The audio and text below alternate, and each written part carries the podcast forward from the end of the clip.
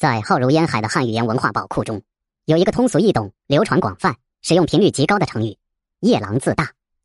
人们都知道，这个成语的出处来自夜郎国的故事。然而，这个人人皆知的夜郎国，这个在司马迁笔下最大的西南方国，到底去哪儿了呢？大约在公元前一百四十年的一天，正在和众亲友围在火塘饮酒的夜郎首领多同，迎来了一批奇特的客人。他们穿的不是兽皮。佩戴的也不是海巴，与夜郎国的人们完全不一样。他们额冠博带，穿着高贵而华美的衣服。为首的使者叫唐蒙，他带来了多童以及族人们从来没有见识过的礼物，还有叫多童不敢置信的知识。他第一次听说，居然有一个疆土走不到边，还有甲士千万的庞大村寨。唐蒙的话，多童和他的族人们半信半疑。唐蒙返回去了，向皇帝报告了出使夜郎国的所见所闻。司马迁据实记录，收入到了《史记》之中。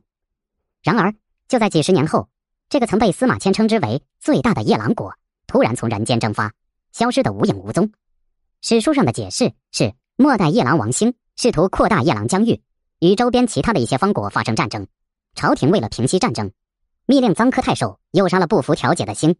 兴的亲属发兵为兴报仇，在中途发生内讧，夜郎国就此消失。这个最大的夜郎国试图兼并周边的小国，也在情理之中。一个正处于极力扩张之中的方国，怎么样也多少具有一些实力。如何可能仅仅因为一次内讧就突然崩溃，而且如此彻底干净？历史在这里仿佛一头栽下，万丈断崖，再无音讯。几千年的时间随风消逝，除了对中国文化贡献的一句家喻户晓的“夜郎自大”，和在黔南福泉留下的一座残垣断壁的竹王城遗址。夜郎成为了一个千古之谜，唯一留下的古夜郎遗址——竹王城。夜郎竹王城在离福泉市区十五公里的凤山镇养老驿处，此地河水萦回，竹茂林丰，竹王城与祠庙坐落其间。据史料记载，在上古时候，有一天，一个浣纱女在河边浣纱，一节三根巨竹漂流到她的脚边，她几次欲将巨竹推开，但巨竹都不肯离去，而且。从巨竹中传出了婴儿的啼哭声，浣纱女便将巨竹捞上岸来，剖开一看，一个男婴坐在巨竹中，见风便长大成人，破的地方顿时修竹满山。浣纱女便将这孩子以竹为姓。后来，这男孩武艺超群，雄居一方，建立了夜郎国，自称夜郎侯。汉武帝元鼎六年，夜郎出兵南夷，夜郎侯入朝，被封为王。可惜竹王城与祠庙，如今只留下了一些。断墙残壁了，唯一留下的一块夜郎碑。我们唯一的一块夜郎碑在长顺。据有关史料记载，金柱安抚司共有三百九十五年的历史。金柱安抚司土司是夜郎侯的第四代子孙。夜郎侯四世坟葬于叶河山上。东汉时期为金竹朝。建武十八年，金竹王朝被朝廷剿斩。之后，其治下的百姓说是金家干扰反叛朝廷，故后来的民间传说中流传有金竹扰朝的故事。现此地名叫金竹屯。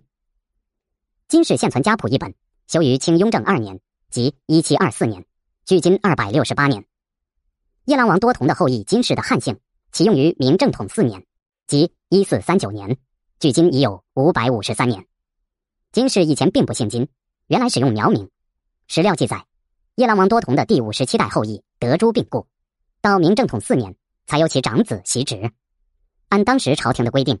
土司入朝承职，必须由本人到京受职，而且要写明姓氏。因此，德珠的儿子才取名为金庸，到京承职。明正统四年，金氏汉姓方才正式载入家谱。正统八年三月，兴隆等围攻城池，金庸奉调领兵平乱，在军营中病重，命其子金如代理军务。